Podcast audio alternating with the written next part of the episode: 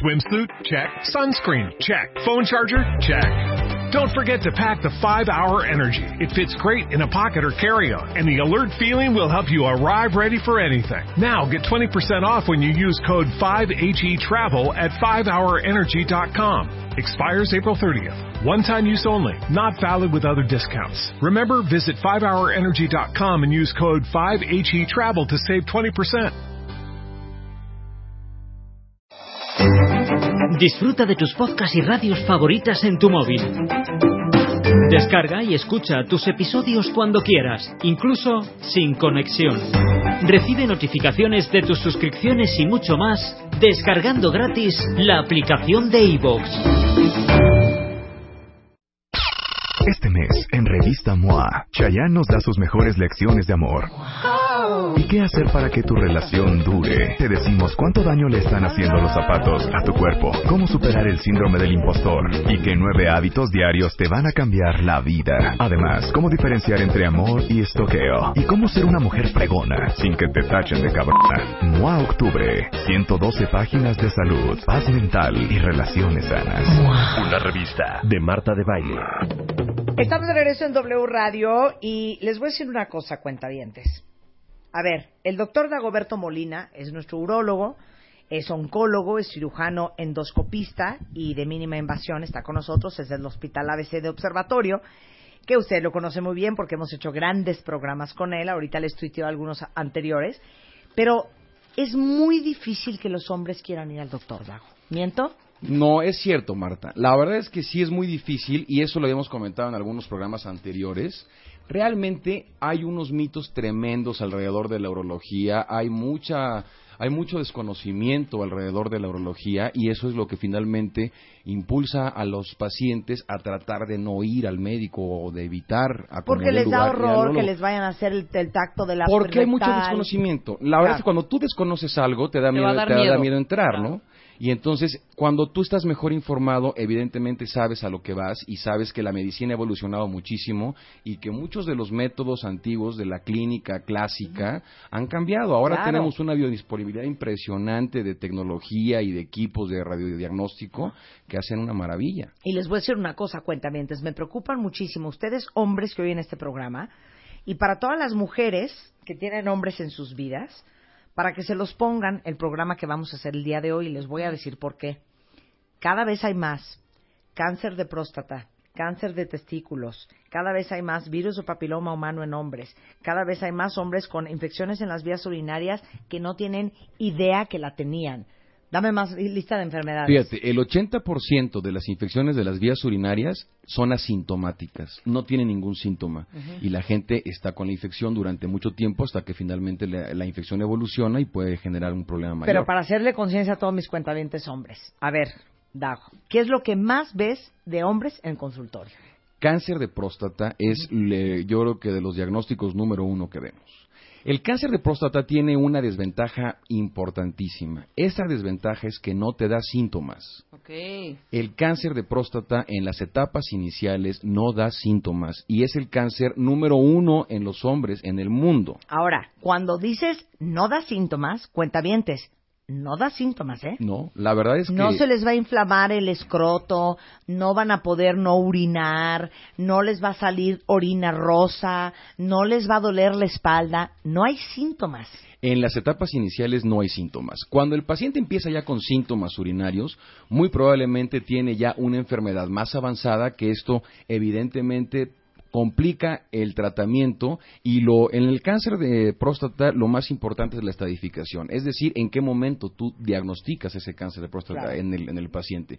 Cuando el paciente deja pasar mucho tiempo o empieza a tomar remedios y recetas que da la televisión y algunas otras cosas que existen por ahí, realmente dejan pasar tiempo valiosísimo. El tiempo en el cáncer de próstata y de cualquier otro cáncer en Sí. el cuerpo es la piedra angular del tratamiento. Mientras más temprano hagas tú un diagnóstico, el paciente tiene muchísimo más probabilidades de poderse curar y erradicar completamente la enfermedad. Ok, ahora, les voy a dar paz. Uno de los grandes mitos es el famoso tacto rectal. Mira, el tacto rectal está descrito como una de las, de las prácticas clínicas de diagnóstico desde hace muchísimos años. Realmente, el tacto rectal no deja de ser una apreciación subjetiva por parte del explorador. Porque el doctor te mete el dedo en el recto para tocarte la próstata. Introduce el dedo en el recto. Pero finalmente, si tú tienes los dedos largos, pues tocas la próstata chica. Si los tienes chicos, pues tocas la próstata grande. Para mí, esto que estoy tocando aquí en la mesa puede ser pétreo, para ti puede ser semirrígido, para Rebeca puede ser blando. Es una apreciación subjetiva. La medicina actualmente no puede basarse en la subjetividad. la, la, presunción o la suposición en la medicina actual es la madre de todas las equivocaciones. Claro, assumption is the mother of all fuck ups. That's right. okay. That's right. Entonces, si tú supones o presupones cosas, realmente vas a estar desorientado y no vas a hacer un diagnóstico correcto. De tal manera que hablando eh, particularmente del tacto que me estabas tú preguntando, Marta, realmente el tacto rectal Todavía algunos, algunos urólogos o algunos médicos lo siguen utilizando porque no nada más es para palpar la próstata, sino para palpar también patología del recto. Cánceres de recto, fístulas, fisuras, hemorroides, algunas cosas que van dentro de la proctología, no de la uro. pero, pero, actualmente, no, claro, actualmente contamos con métodos de diagnóstico súper exactos, como son los ultrasonidos de alta definición, que tienen una, una definición impresionante, te hacen un dibujo prácticamente de la próstata y ahí hay tres cosas que nosotros podemos evaluar de, manera objetiva. El peso en gramos de la próstata, la cantidad de orina residual, o sea, que se te queda después de hacer pipí, y el espesor de la pared vesical, que son datos de descompensación. Esto quiere decir que el paciente ha tenido un problema obstructivo urinario por mucho tiempo y que eso ha producido que se quede orina residual y que la vejiga se haga más gruesa, más, más gorda. que eso no, no, es bueno. Entonces, uno es el ultrasonido. El ultrasonido es el primero, el antígeno prostático específico, que es una prueba que se hace en la sangre, es una toma de laboratorio común y corriente, es uno de, la, de los métodos de diagnóstico más efectivos que hay pero ojo con esto, muchas personas creen que el antígeno prostático específico te da el tamaño de la próstata. Mucha gente dice, doctor, yo estoy muy bien. Ahí? Sí, ¿qué miden ahí? La probabilidad de cáncer. El antígeno prostático específico es un marcador tumoral no tiene nada que ver con el tamaño prostático. El tamaño de la próstata te lo da el ultrasonido porque es un estudio morfológico, estructural. Y el antígeno prostático específico no te dice el tamaño de la próstata, te dice la probabilidad de que dentro de una próstata grande o chica pudiera concomitar un cáncer. Por eso, pero ojo, si tú nada más te haces el antígeno prostático, te van a decir, oye, no, no tienes cáncer. Exacto. Pero no sabemos si a lo mejor esa próstata está engrandecida por alguna otra cosa. Exactamente. te van a hacerse los dos. Los dos. Ok.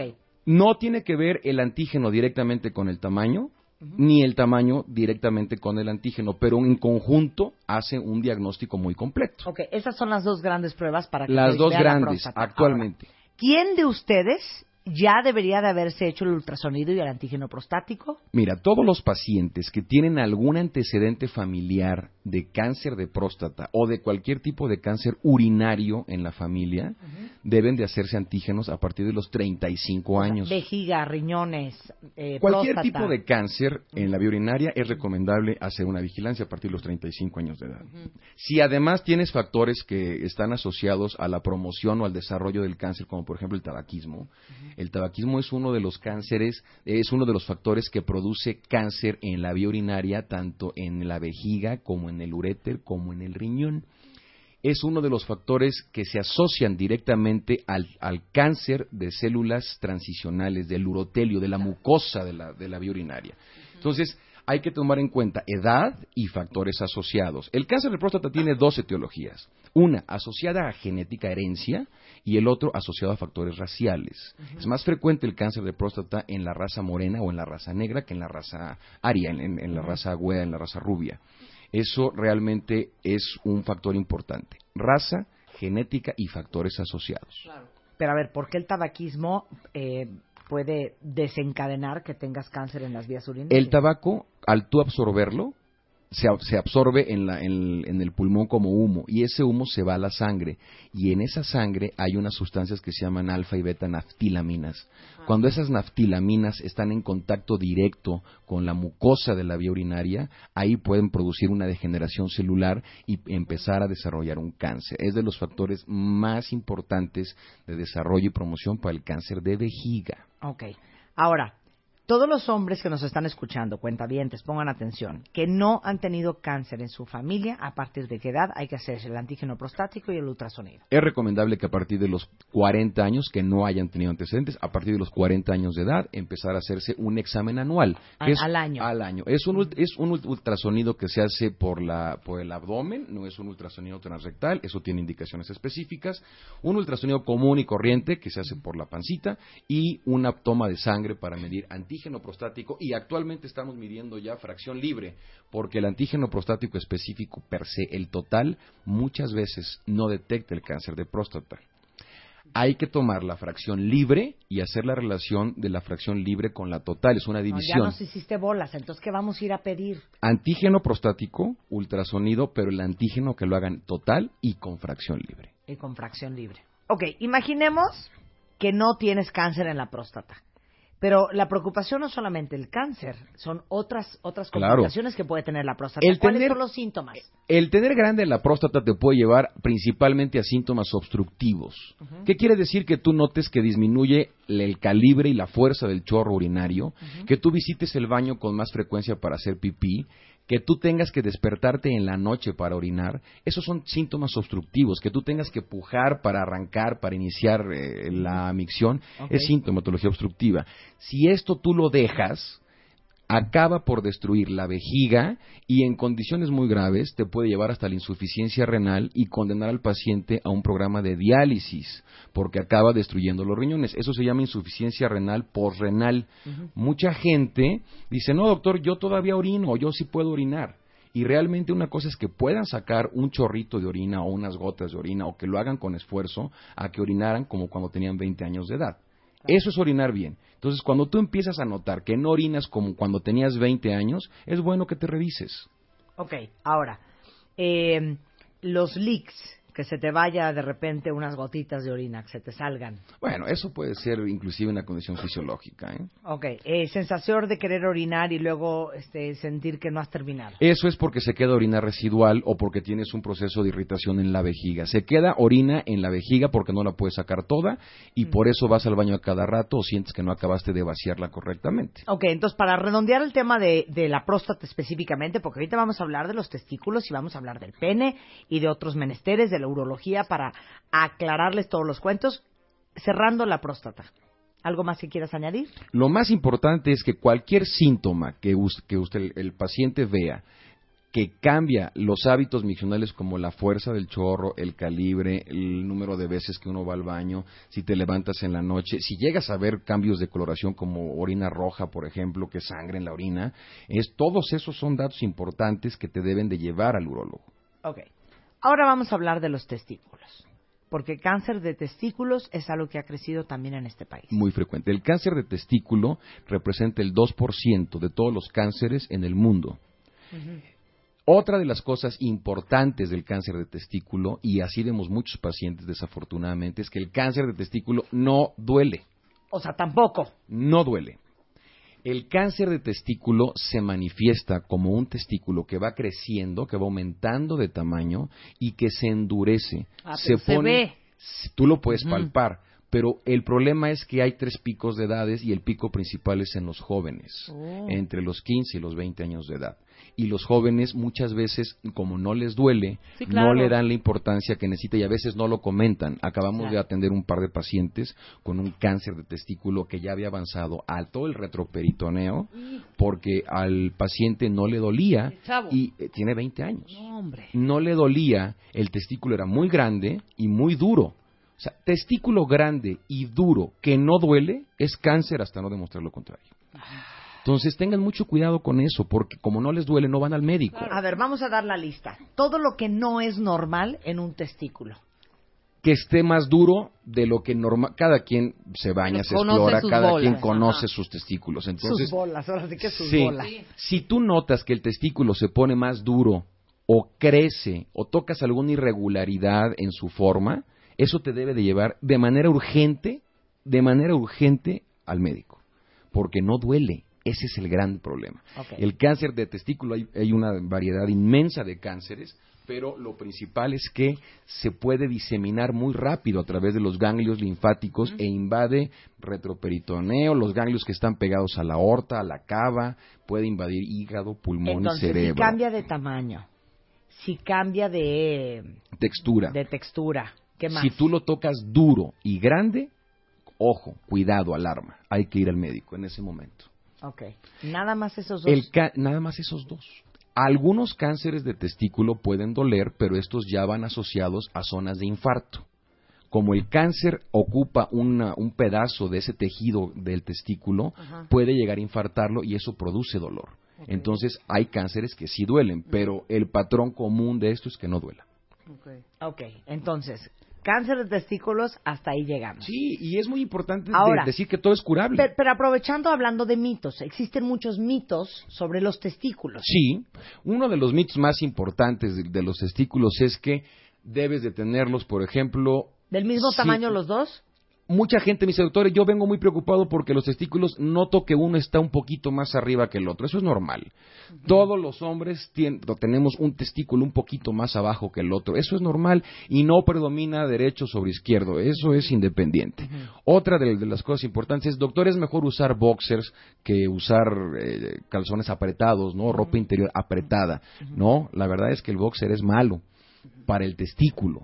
El boxer no tiene un soporte testicular y como el testículo realmente es un órgano que pende, que cuelga, puedes favorecer el desarrollo de una entidad que se llama varicocele, que son varices en el plexo del testículo, en las venas testiculares. Y esto ¿Por el peso, por la presión? por el peso, por la presión, y es mucho más frecuente del lado izquierdo, porque en el lado izquierdo el, el retorno de sangre del testículo tiene que drenar primero en la vena renal y después en la vena cava.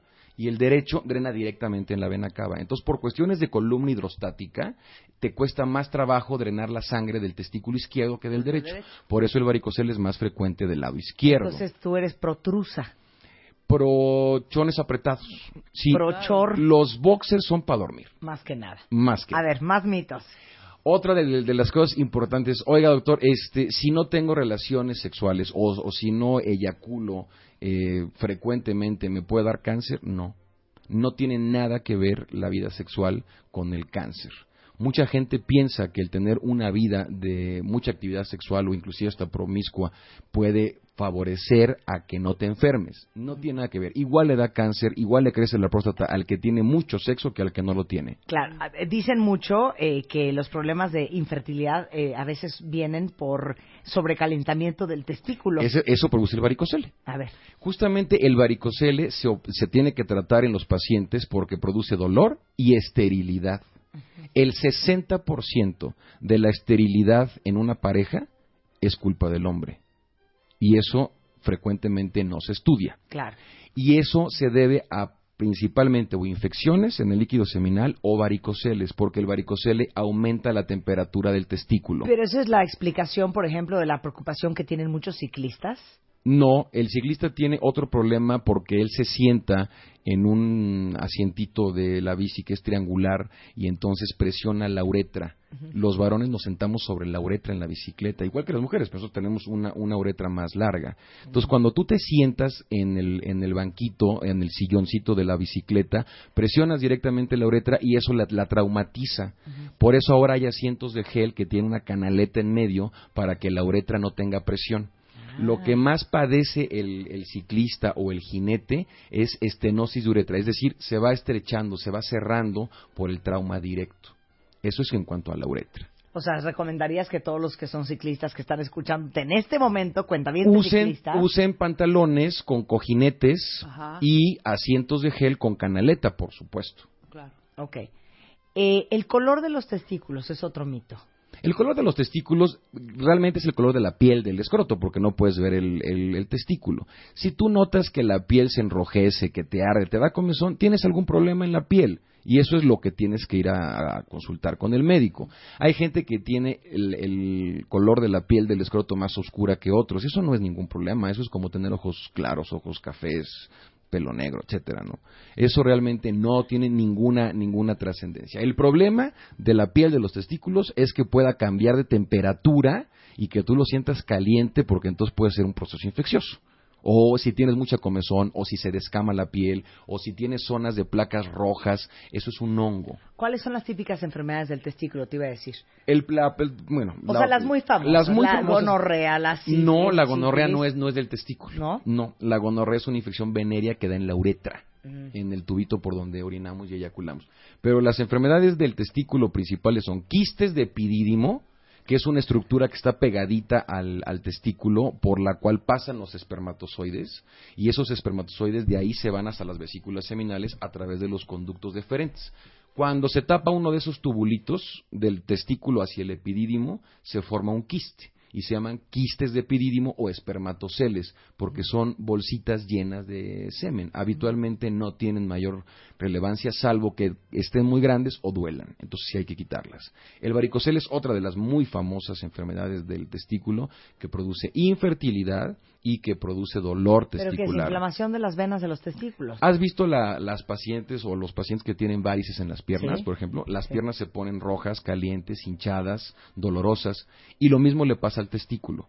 Ahí el problema es que el testículo incrementa su temperatura porque se estanca la sangre y entonces el aumento de la temperatura es lo que disminuye la producción de espermatozoides en cantidad y calidad. Las venas del testículo funcionan como un sistema de enfriamiento, como si fuera un refrigerador que tiene, ves atrás del refrigerador unos tubos que tienen nitrógeno líquido y eso hace que el refrigerador se enfríe.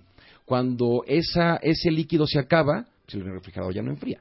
Igual le pasa a, a los testículos. Cuando se estanca la sangre y esa sangre no circula correctamente por esas venas, el testículo se calienta y entonces disminuye la producción de espermatozoides en cantidad y calidad. Ahí radica la explicación de la infertilidad. Más que nada. Más que Regresando del corte, vamos a desmitificar el tema de la circuncisión, si el doctor Dagoberto Molina es pro o anti-circuncisión y en qué momento, para todos los que no están circuncidados, se precisa hacer una circuncisión, más enfermedades del pene, al regresar. eso. Estamos de regreso en W Radio platicando con el doctor Dagoberto Molina, servicio a la comunidad de cuentavientes, hombres que escuchan este programa y sus mujeres, para que les pongan el podcast si es que no lo están escuchando con ellos, porque estamos hablando de mitos y realidades de los hombres en urología. Ya hablamos de cáncer de próstata, ya hablamos de cáncer de testículos, de las enfermedades de los testículos, y ahora vamos a dos grandes interrogantes y dos puntos muy controversiales, que son, uno, la vasectomía y dos, la circuncisión. Sí, esos son puntos que siempre han generado muy, mucha polémica. La, la vasectomía es una, pues un procedimiento quirúrgico de mínima invasión que consiste en cortar los conductos deferentes. Estos son los que llevan los espermatozoides hacia afuera. Cuando tú cortas los conductos deferentes, la única consecuencia que tiene eso es que ya no va a poder tener más hijos. Nada Sí, más. No es que no vas a volver a eyacular, No, si eyaculas. Pero no hay espermas. ya no tiene espermatozoides ese líquido que estás eyaculando. Prácticamente es imperceptible. ¿eh? Los pacientes que se han hecho la, la vasectomía no pueden distinguir realmente si hay cambios en la cantidad de semen ni en las no van a, per- a sensaciones. perder función sexual, no, no, no, ni por- función eréctil, No, no. van a perder la libido. Por nada supuesto que no. La vasectomía es solamente un método de planificación familiar definitivo. Cuando, Ahora. cuando el paciente se hace la vasectomía es porque ya no quiere tener Ok, más hijos. ahora, dos puntos súper importantes. ¿Hasta cuándo es reversible? Y dos, ¿cuándo sabes que de veras esa vasectomía funcionó? ¿Cuándo sabes que funcionó? Cuando tú haces la vasectomía a un paciente, tienes que recomendarle siempre que se espere dos meses o 22 eyaculaciones, lo que llegue primero.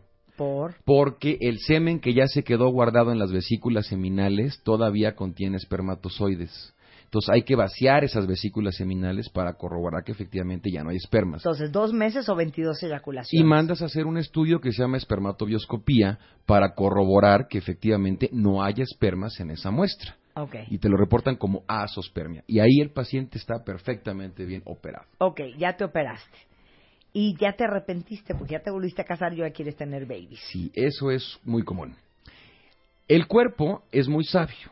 Y entonces cuando tú te haces la vasectomía, como ya no tienes manera de sacar los espermatozoides que el testículo produce, tienes que encontrar, o el cuerpo tiene que encontrar una forma de eliminarlos Es lo que te rápido. iba a decir, ¿a dónde se van? Exacto. El cuerpo genera unos anticuerpos que se llaman anticuerpos antiespermatozoides. Entonces, cuando se produce el espermatozoide, llega el anticuerpo y se lo come, lo destruye. Porque si no, realmente los testículos explotarían. ¿no? En muchos pacientes, después de seis meses de haberse hecho la vasectomía, ya tienen anticuerpos antiespermatozoides. Y el conectar nuevamente los conductos deferentes que fueron cortados, técnicamente se puede hacer.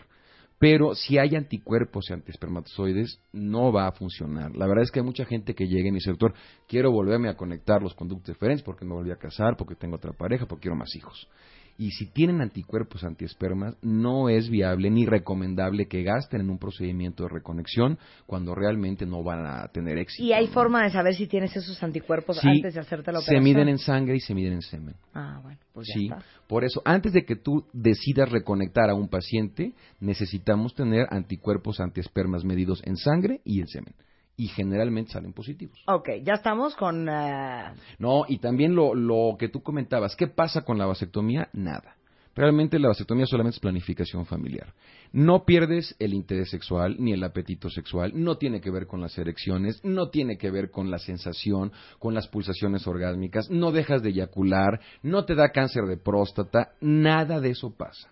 Solamente es planificación familiar. Ok, Nada más. perfecto. Ya quedó claro, cuentavientes. Ahora vamos a lo siguiente. La circuncisión. La circuncisión es otro de los temas que, bueno, han sido controversia y ha generado hasta pleitos entre Ya di. médicos, ¿eh? Si tú tuvieras hijos hombres, Yo soy no pro tienes, circuncisión. Pro circuncisión. Ab- abanderadísimo de la circuncisión. ¿Por qué? La circuncisión tiene muchas ventajas. Cuando el pene está cubierto por el prepucio, que es Pero el- así es- nacimos. Sí, pero eso es un, un pedacito Dios nos de hizo piel. perfectos. Eso es un pedacito de piel. Tiene su razón de ser. Sí tenía, y te voy a explicar la historia. A ver, Cuando andábamos en las cavernas, desnudos, en, en cunclillas. en- y hacíamos en cuclillas, realmente el pene podía tener laceraciones con las ramas, con las piedras, estaba la intemperie, y entonces se produce ese, esa, esa Capuchón. piel, ese capuchón que recubre el glande, la cabeza del pene, para evitar lesiones. Cuando realmente el hombre evoluciona y se baja del árbol y entonces usa ropa, realmente ese, ese pedazo de piel, ese capuchón, deja de tener utilidad. Y lo que sucede es que el, nacen los bebés con este capuchón y no lo pueden bajar en la gran mayoría de las veces. Muchos de los pediatras dicen, no la necesita. Bueno, ortodoxamente nadie la necesita en ese momento, porque no tienen infecciones, porque no tienen balanitis, porque no tienen hongos, porque la mamá lo puede bañar, porque todavía retrae bien ese prepucio, lo pueden bajar perfectamente bien. ¿Cuál es el problema de no poderlo bajar y de acumular ahí todas las secreciones que produce el pene? Principalmente se llama esmegma, que es un líquido blanco que secreta el cuello del pene por las glándulas. Ese esmegma que tú no puedes quitar y que no lo puedes lavar, el único factor asociado al cáncer de pene, además del BPH, es la pobre higiene. Si tú no tienes una higiene correcta del pene, puedes desarrollar una entidad que se llama carcinoma epidermoide de pene. Y eso no lo digo yo, eso está escrito. Ok, ¿qué es una correcta higiene para todos los cuentavientes que no tienen circuncisión? Poder retraer el prepucio perfectamente bien, que se vea perfectamente bien el cuello del pene y que lo puedan regresar. Que no se quede atorado o, o que no se trabe cuando el pene está en erección, porque eso produce como un, ahor- un ahorcamiento que se llama parafimosis. Ujú. Si tú tienes parafimosis, tienes que ver por qué está sucediendo eso y la manera de resolverlo. Si el pene se traba en cuanto al el, el prepucio se queda atorado, se Que es queda como en los chiquitos, ¿no? Exacto. Si no lo puedes bajar y no lo puedes retraer perfectamente bien y lavarlo, ese prepucio no te está funcionando. Hay mucha gente que no se hizo la circuncisión, por supuesto, y mucha gente que efectivamente en la edad adulta ya no la necesita porque no tienen problemas de retracción prepucial. Sube y baja perfectamente. Esos pacientes no, no tienen problema. El problema es cuando llega el niño de 13 años que la mamá no le ha lavado el pene durante 13 años. No has visto eso. claro que hay todos los días lo veo. No seas mentiroso. Por supuesto. Sin timar al cuentaviente. Sin intimar a nadie. O sea, ¿cómo? Por supuesto. O sea, ¿pero Llega el niño hay? de 6 años, 7 años, ¿Qué 10 hay? años. Imagínate lo que hay. Ah, No han podido lavar el pene. Y no es que el niño sea cochino o que la mamá no lo, no lo bañe. Es que o- eso no bajaba. Es que no lo puedes bajar y no lo puedes limpiar. O sea, tú no puedes limpiar bueno, un para cuarto que le que, está cerrado. a sus bebés, ¿eh? Entonces, a sus hijos. Cuidado con eso. Por eso vemos tantos problemas, tantas infecciones, porque los niños no pueden lavarse el pene. Y si no baja el prepucio, eso tiene implicaciones muy A- grandes. Ahora, ojo, para todos los que tienen hijos en edad pediátrica, que no les baje el prepucio, no crean que de un trancazo lo van a bajar, ¿eh? No, hay gente que lo hace ¿eh? y les duele muchísimo. Y le dice, le voy a poner un poquito de anestésico local al niño y cremita y se los bajan en el consultorio y bueno, es una tortura. Han llegado a urgencias niños con el frenillo roto, con una hemorragia importante. Y hay que tomar en cuenta que un bebé pues tiene muy poquita cantidad de sangre, todo va en proporción con su cuerpecito. Y si pierde una cantidad importante eh, de, de sangre porque rompieron el arteria y el frenillo, pues el niño tiene riesgo también importante hasta de su vida. Ok, ahorita voy a hablar de otro gran temor de todos ustedes hombres que no tienen la circuncisión, que es hacérsela en la vida adulta y dicen que duele horrendo. No, no duele. ¿Sí o no? No, no duele. En manos expertas no tiene por qué doler, pero como te decía, si no tienen problemas de retracción del prepucio, lo pueden bajar y regresar. Bueno, pero pon tú que ya no les gusta cómo se les ve. a, a lo mejor por estética sí lo pueden hacer, pero indicación médica si baja y sube bien no existe. Ok, ¿y en cuánto tiempo les, les haces la circuncisión? La circuncisión es un procedimiento que lleva 20 minutos, 25 minutos, es ¿Anestesia ambulatorio, no, local no, porque tendrías que picar el pene. ¿Se puede hacer con local? Sí. A mí en lo particular no me gusta O que hacerlo sedado. así. Se hace una sedación. No, este no es anestesia No. general, ¿no? Haces una, le pides a tu anestesiólogo que le dé una sedación, el paciente está dormido, no tiene ninguna, ninguna sensibilidad, tú haces la, la circuncisión y el paciente a las pocas horas se puede ir a su casa. Es un procedimiento ambulatorio y que no tiene ninguna repercusión, ni pierde sensibilidad, Sí. ni te baja la ¿Y libido. cuántos días vas a estar así incomodito? Dejamos una sutura para que, que se junte la piel que estás cortando, la, la piel sana con la otra piel sana. Incomodito realmente estás un par de horas y realmente es un poquito incómodo, no porque te duela, sino porque el glande, la cabeza del pene, nunca ha estado en contacto con la ropa o con la superficie textil. Y entonces ese roce puede generarte un poquito de hipersensibilidad, De ansia. pero no dolor, pero no, no dolor.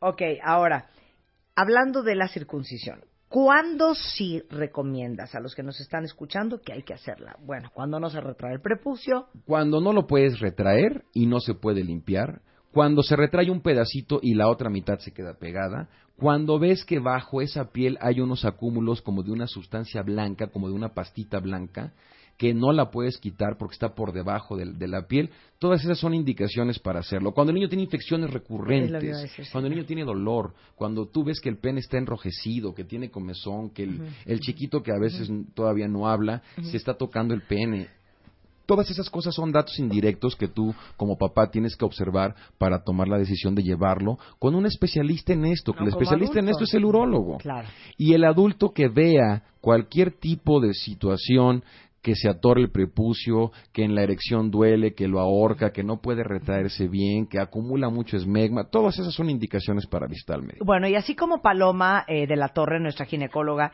dice que hay que agarrar un espejo y verse la vagina para entender qué hay ahí, cómo está, y conocerla o reconocerla. Mis niños, lo mismo con su pene. Claro, aparte la información está en todos lados. Esto que estamos comentando aquí en tu programa, Marta, no es una información que estemos inventando ni que estemos sacando de, de otros Sí, mitos. no, es una exclusiva de No, W Radio. No, no, no, no, esto está escrito en el mundo entero. O sea, esto está en la literatura médica universal. Pero digo lo de conocer el pene, ¿por qué? Porque, bueno, ya sabemos cómo es la transmisión del virus del papiloma humano de una mujer a un hombre, de un hombre a una mujer y así en cadena. Y bueno, todas estas cosas son cosas que uno tiene que conocer para que el día que te veas el pene te des cuenta que ayer no estaba ahí eso. Claro, las lesiones, las verrugas, los granitos, las cosas que habitualmente no estaban y que tú las detectas son necesidad de acudir al médico para que revise a ver qué es eso. A ver, ¿qué más dirías tú? Al- Mira, alarma. Ahorita que dijiste del, del papiloma, ese es un tema que está impresionantemente de boga. El virus del papiloma humano es una enfermedad de transmisión sexual generalmente, y ese virus del papiloma humano lo que produce a la larga es cáncer. Cáncer cervicouterino o cáncer en el pene, cáncer epidermoide del pene. Gente que tiene verruguitas, que son como mezquinos, esos que salen en las manos o en el cuello, esas cosas, realmente se ven esas verrugas que pueden empezar muy pequeñitas y que no duelen tampoco. Entonces, con el paso del tiempo, esas verrugas van creciendo o se van multiplicando y tenías una y luego tienes tres y luego tienes diez o luego tienes cincuenta. Y esas verrugas son virus del papiloma humano. Al hombre no le duelen, pero cuando tú tienes contacto sexual con alguien que no lo tiene, se lo vas a contagiar. Y la verdad es que es muy, es terrible. Ese es el otro problema del BPH, que tampoco duele. ¿no? duele. No duele. Y sabes que las mujeres que tienen BPH dentro del cervix, del, del cuello de la, de la matriz, no se lo pueden ver. Y entonces, al no poderse ver el, el BPH, pues también pasa desapercibido porque no duele. Y luego en el Papa Nicolau resulta que sí tienen carcinoma cervicouterino. Claro, perfecto. Otros, eh, otras enfermedades del, del pene. Realmente hay muchas. Puede ser estenosis de la uretra, gente que, jóvenes, lo que te comentaba de los ciclistas, infecciones que generan estenosis, se va estrechando la uretra por irritación, por inflamación. ¿Y entonces en qué se nota? disminuye la cantidad de orina, disminuye la fuerza y el calibre del chorro y pueden tener de repente sangre en, la orina. Pero el síntoma principal es obstructivo. Bueno, el otro día cuando eh, veniste de las penúltimas veces, mandó un cuentaviente un, un mensaje preguntando si era normal porque su orina era rosa. Sí, no, qué barbaridad. Eso es sangre. Si tú ves sangre en la orina, Ojo, cuidado, también alarma. El cáncer de la vía urinaria se manifiesta como orina con sangre en un porcentaje muy alto de los casos, sin dar ardor, sin dar dolor. Es, por eso es tan complicado esto, porque generalmente no da síntomas. Si tú ves sangre en la orina, tienes que ir al médico de inmediato. Puede ser algo tan sencillo como una infección o una irritación, hasta un cáncer. Cosa que nunca he entendido. ¿Por qué si traes una infección en la vía urinaria, sangras? O sea, ¿qué está pasando adentro? genera un proceso de irritación sobre la mucosa. Imagínate como si la raspara, como si la inflamara y la raspara, y todos los capilares, que son vasos muy pequeñitos de la mucosa, se pueden romper. Y entonces una gota de sangre pinta un litro de orina, es muy escandalosa. Entonces tú puedes ver sangre en la orina por un proceso irritativo o infeccioso o por un proceso tumoral que esté erosionando esa mucosa. Pues sangre en la orina también es de atención inmediata. Mucho cuidado con eso. Estar haciendo mucho pipí puedes también tener sintomatología obstructiva, como habíamos comentado. Si tú vas a hacer pipí a cada rato, puedes estar obstruido. Y si no estás obstruido, puedes tener un síndrome que se llama síndrome de vejiga hiperactiva o un síndrome de vejiga irritable. Y eso se caracteriza justamente por ir muchas veces a hacer pipí y tú sientes que no acabas de orinar y vas con muchas ganas para, para, o muchas ganas de, de hacer pipí y orinas un chorrito muy pequeñito, pero vas a cada rato. Se presenta principalmente en mujeres, en mujeres jóvenes, y es una entidad que se trata muy fácilmente con medicamentos haciendo un buen diagnóstico. Ok, te voy a hacer una pregunta que no sé en qué momento se me acaba de ocurrir. Pero el otro día hablamos con Paloma de la Torre, que es ginecóloga, sobre los flujos de la mujer y cuáles colores y olores son normales y texturas y cuáles no. Okay. De un pene del hombre, lo único que debe de salir es Orina y semen. Orina y semen. Punto. Pus. Cuando tú tienes un paciente con secreción por la uretra, eso se llama uretritis generalmente. Y hay infecciosas y hay no infecciosas. Las infecciosas pueden ser desde la gonorrea clásica, que ya cada vez se ve menos, la verdad es que es poco, es poco frecuente que la veamos. Y puede haber secreción verde que da comezón que puede oler feo, que generalmente se pega con la ropa interior. ¿Qué hacemos? ¿Nos matamos con mecar? Puede haber secreciones amarillentas, puede haber irritación en la uretra o dolor. Si cualquier paciente tiene secreción por la uretra que no sea pipí o que no sea líquido seminal, cuidado, ahí está pasando algo que hay que atender. Ahora, antes de terminar el tema, les quiero decir uno de los grandes mitos. El urólogo no es exclusivo de los hombres. De hecho, Dagoberto Bolina es mi urólogo. Y también ve a todas las mujeres que tenemos incontinencia urinaria. No tenías que empezar por esa. Incontinencia urinaria. Prolapso vesical. Lo que vulgarmente se Infecciones en las vías urinarias. infecciones de las vías urinarias. Piedras en la vía urinaria quistes, tumores, malformaciones congénitas, reflujo. El ardor en la micción. El ardor en la micción. Todas esas cosas las vemos los urólogos. el, el urólogo es el especialista en la vía urinaria. Muchos especialistas trabajan cerca de la vía urinaria, pero no son los expertos en este sistema. Entonces, cuando son cosas no complicadas, fácilmente pueden tratarlas, pero cuando realmente son cosas más complicadas, sí recomendamos que vean al urólogo. Las cosas más frecuentes que vemos en las mujeres, cánceres, muy frecuentemente. Vemos entidades en la uretra, en el tubito por donde sale la, la pipí, que pueden ser quistes, divertículos, carúnculas, que se infectan, ¿Hay que algo huelen peor que feo. eso? Carúncula. Carúncula. Primo hermano de un forúnculo. Un forúnculo. Forúnculo. este, cosas que la paciente la infectan, que le duele, que le incomodan para su vida sexual, y eso es reparación o requiere una reparación de uretra, pero eso lo hace el urólogo. Claro. Pero si ustedes se carcajean como Rebeca, tosen como Y se le sale Rebeca, y se les salen unos chorritos, eso no es ya normal. No, eso, eso es- ya es síntomas de edad. Eso puede ser no síntoma también, no nada más de la edad, sino de una debilidad del piso pélvico. Sí, que eso ya no aprieta. Ya el esfínter no tiene la presión negativa por los músculos que lo tienen que apretar para que sea realmente continente. Entonces, nadie se va a morir de eso, pero sí es muy incómodo. Hay gente que no puede vivir, que no puede trabajar, que le gana la, la, la pipí cuando mojan los cargan, jeans, que se hace pipí en los el jeans. coche, claro. Este, sí, muy de cuando toses, cuando estornudas, cuando cargas a un niño, cuando haces cualquier esfuerzo, te orinas. Hay gente que, que trabaja en, en- como bailarina o como actriz o como lo que sea y no pueden vivir porque Claro. se está saliendo la pipí. No y es huelen- normal, no es crías. normal. Ahora, si hacen ustedes pipí, como dice una cuenta aquí, que cada vez que hace pipí le arde mucho, o que hacen pipí y sienten que todavía quisieran hacer más pero ya no les sale, o tienen muchas ganas de hacer pipí y cuando hacen les da un... Y salen tres chorritos, tres gotitas, eso tampoco es normal. Desde luego que no. Y seguramente ¿Qué tal ya. mi? Y seguramente. Es que es así. ¡Ay! y seguramente ya se tomó toda la farmacia y que ninguna le sirve porque realmente el diagnóstico no es una infección de vías urinarias. No. Muchas veces arde para hacer pipí y no es infección. Ese es otro de los grandes mitos.